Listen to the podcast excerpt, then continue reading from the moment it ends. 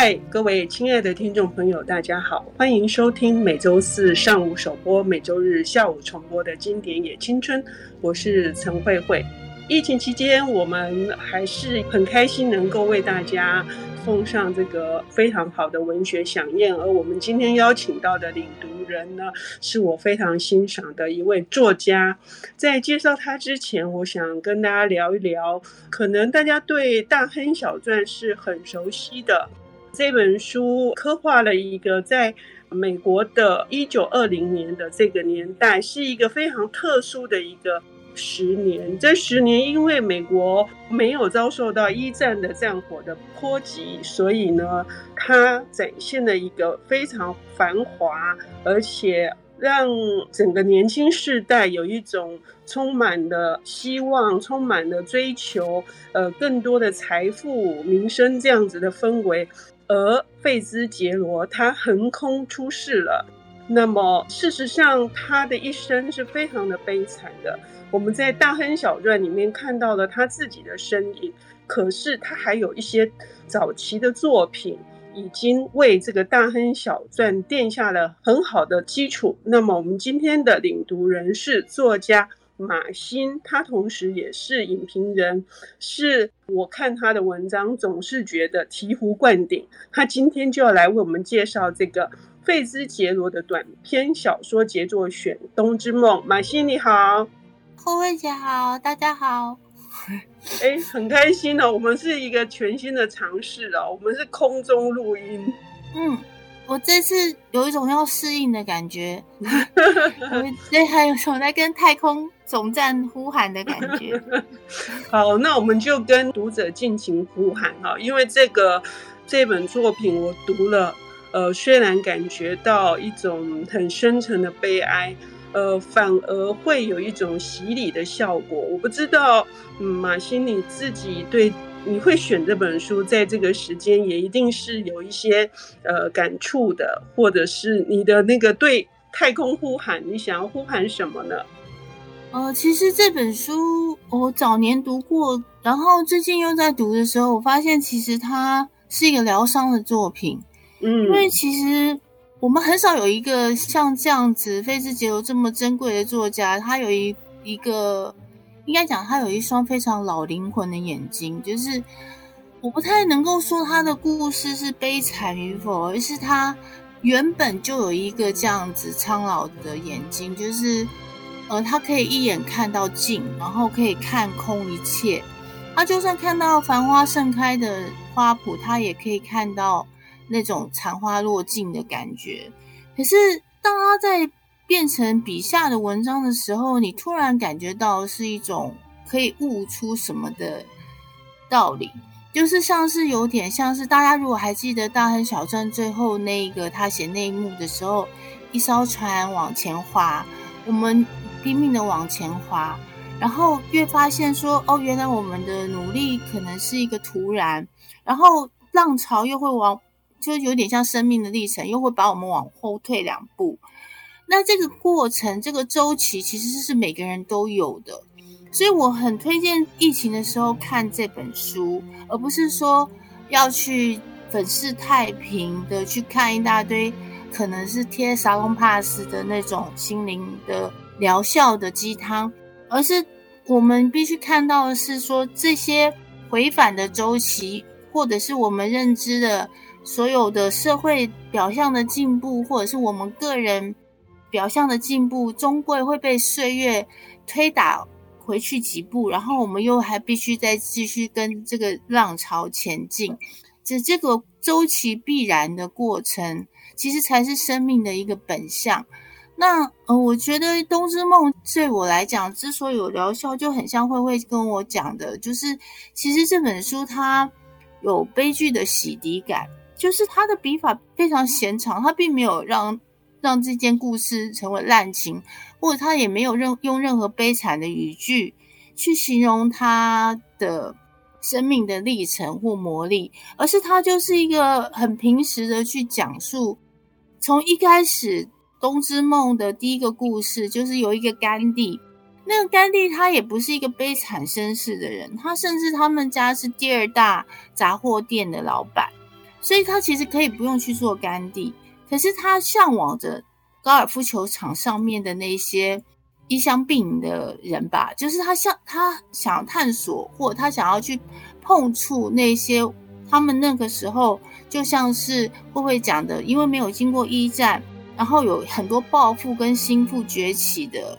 过程，那那种极度的金字塔顶端的生活，他因为。因为那个甘地的眼神，然后去看到了那些人的所谓的极致的富有的生活。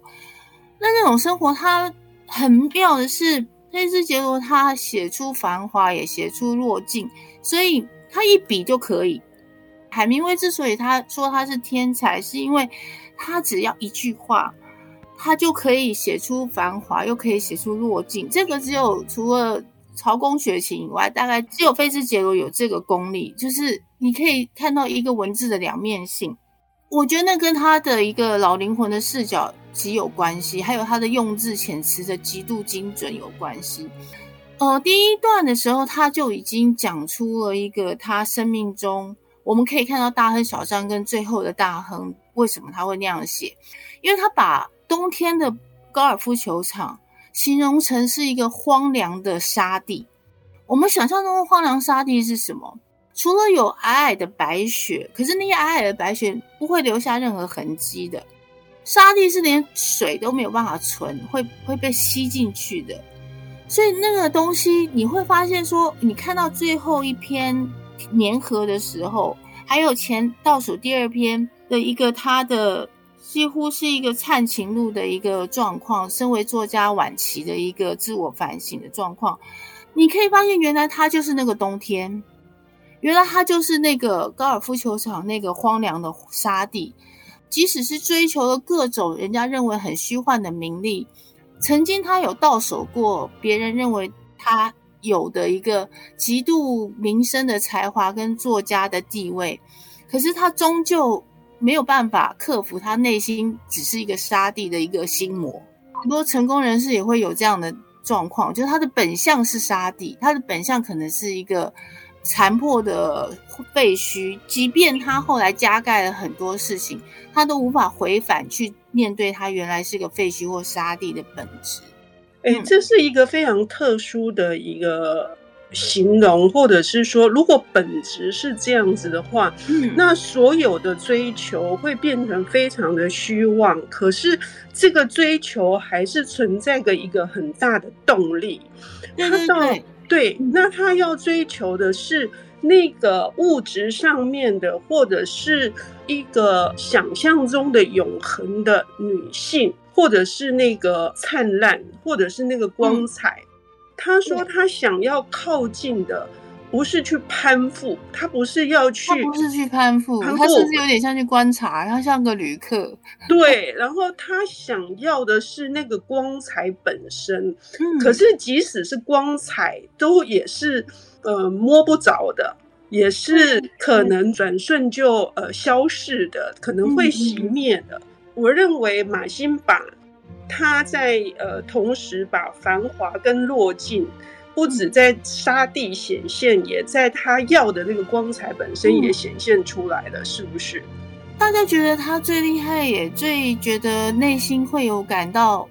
相当同理的悲伤，是因为他连在那些。我们认为非常光鲜亮丽的场合，然后他在那边长袖善舞，等于是一种自动开机了，已经跟那群上流阶级的交往已经是游刃有余了。我们认为他已经好像看似是里面的一群，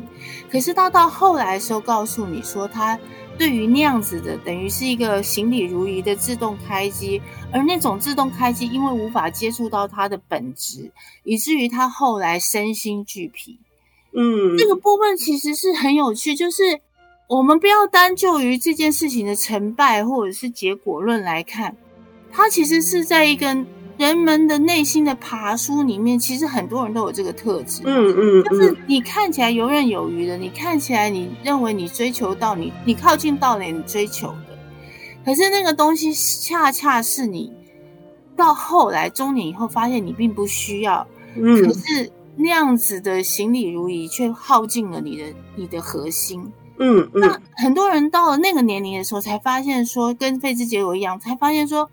原来我靠近我想象的光源，我原来我这个几乎让我想到金格斯这本经典，就是三岛由纪夫的那本。我们心目中大概在十六七岁的时候，有各种原因，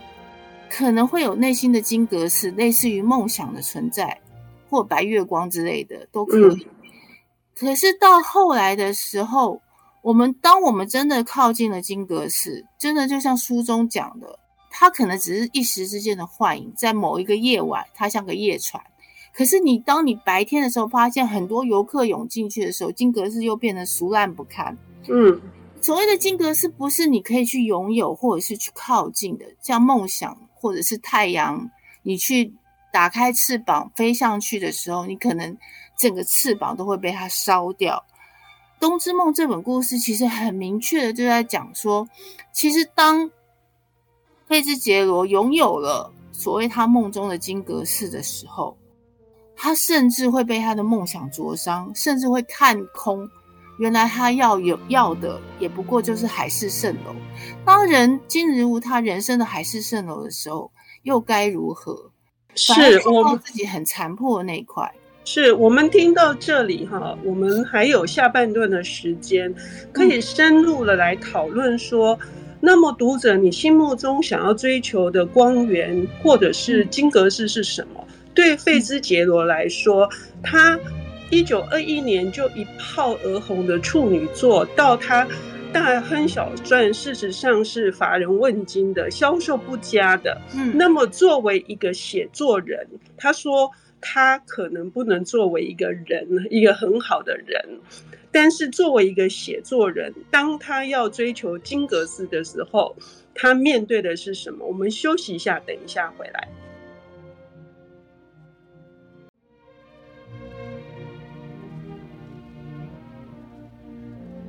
欢迎回到 IC 之音经典也青春，我是陈慧慧。我们今天邀请到的领读人是我欣赏的作家马欣，他的作品推荐给各位听众朋友。呃，我最喜欢的是《反派的力量》啦，《当代即墨考》，还有《长夜之光》。那他也有一本在呃麦田出版的《阶级病院》，非常的值得各位来理解。然后，呃，我们今天谈的这本书呢，是费兹杰罗的他的早期的短篇小说。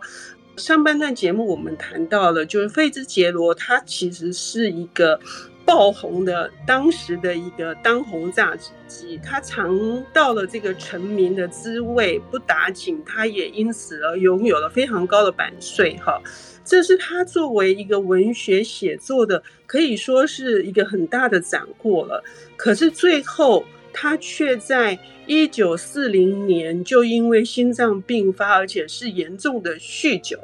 那么，为什么就是一个如此有才华，然后所有人都认为是难以企及的这样子的功力，然后最后他会面对？在一九三六年的时候，写下了这个崩溃这样的作品。马欣，我看到他写崩溃的时候，我简直就是心痛到，我心疼死了，我也好心疼。我我觉得太聪明多智近妖的那个状况发生在他身上的时候，觉得好心疼。他太聪明了，他太太看到事情的本质。其实人家说太聪明，其实惠及则伤。就是在讲费兹杰罗这种人，就是你如果不小心看到了事情的本质的时候，你必须要有一个力量或有一个强大的意志力，才能让你悟出来。就是有些事情它不可逆，有些事情的遗憾是不能够去完整的。可是因为他太年轻就成功了，他还来不及去。修补他灵魂的那个破洞的时候，他就开始受到酒精的侵害。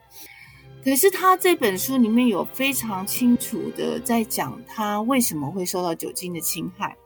我记得他里面有一段说，他其实后来已经没有再喝这么多了，他有警觉性了。嗯、然后，所以他常常只喝了不到一瓶啤酒。嗯，可是那个伤害已经造成了。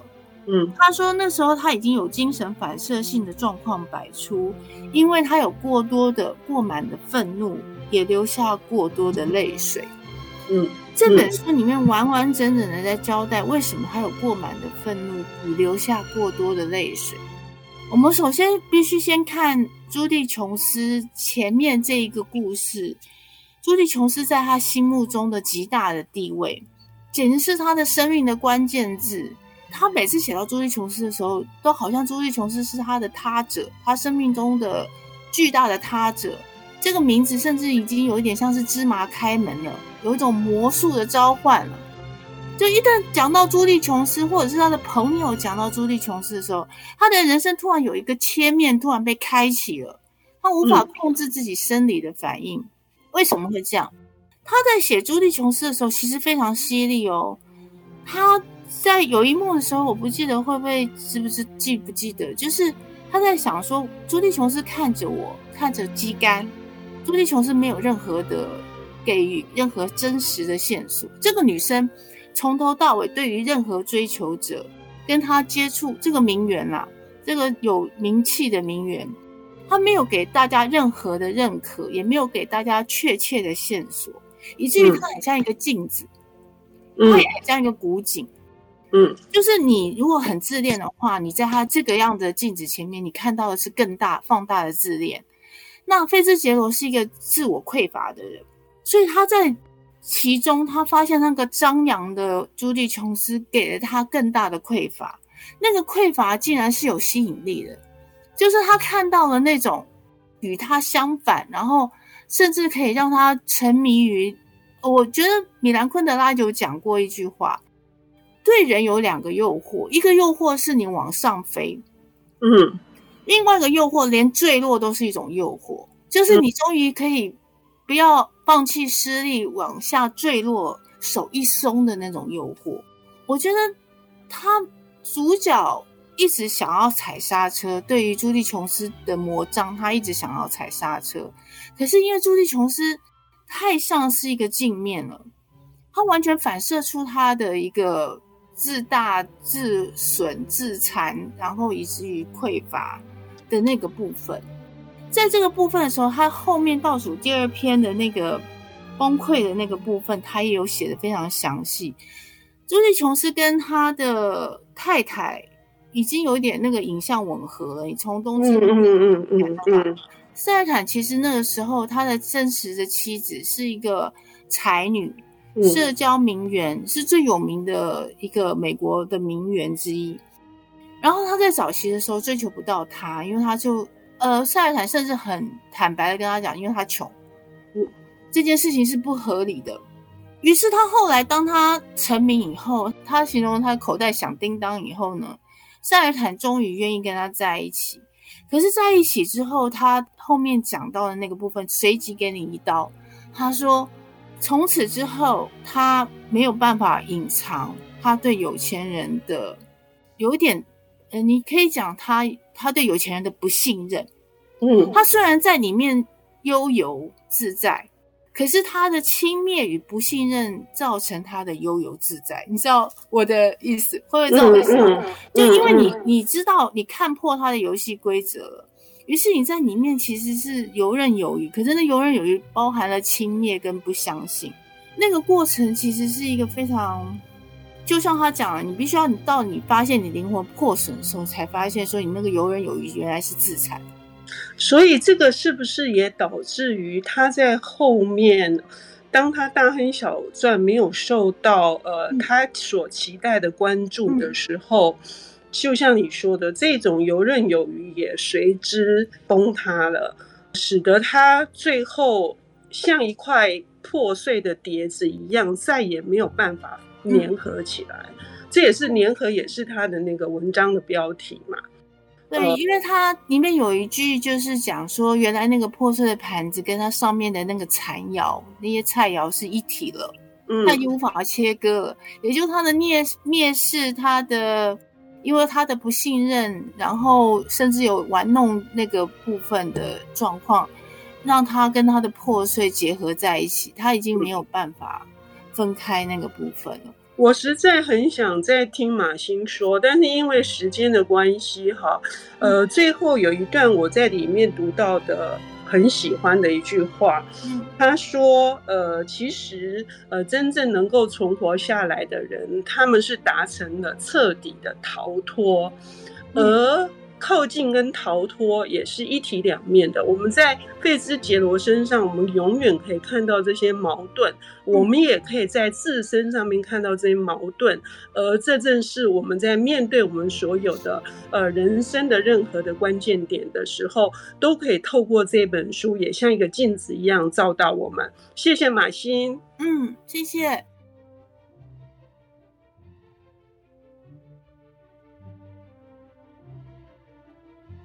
本节目由 IC 之音与瑞木读墨电子书联合制播，经典也青春与您分享跨越时空的智慧想念。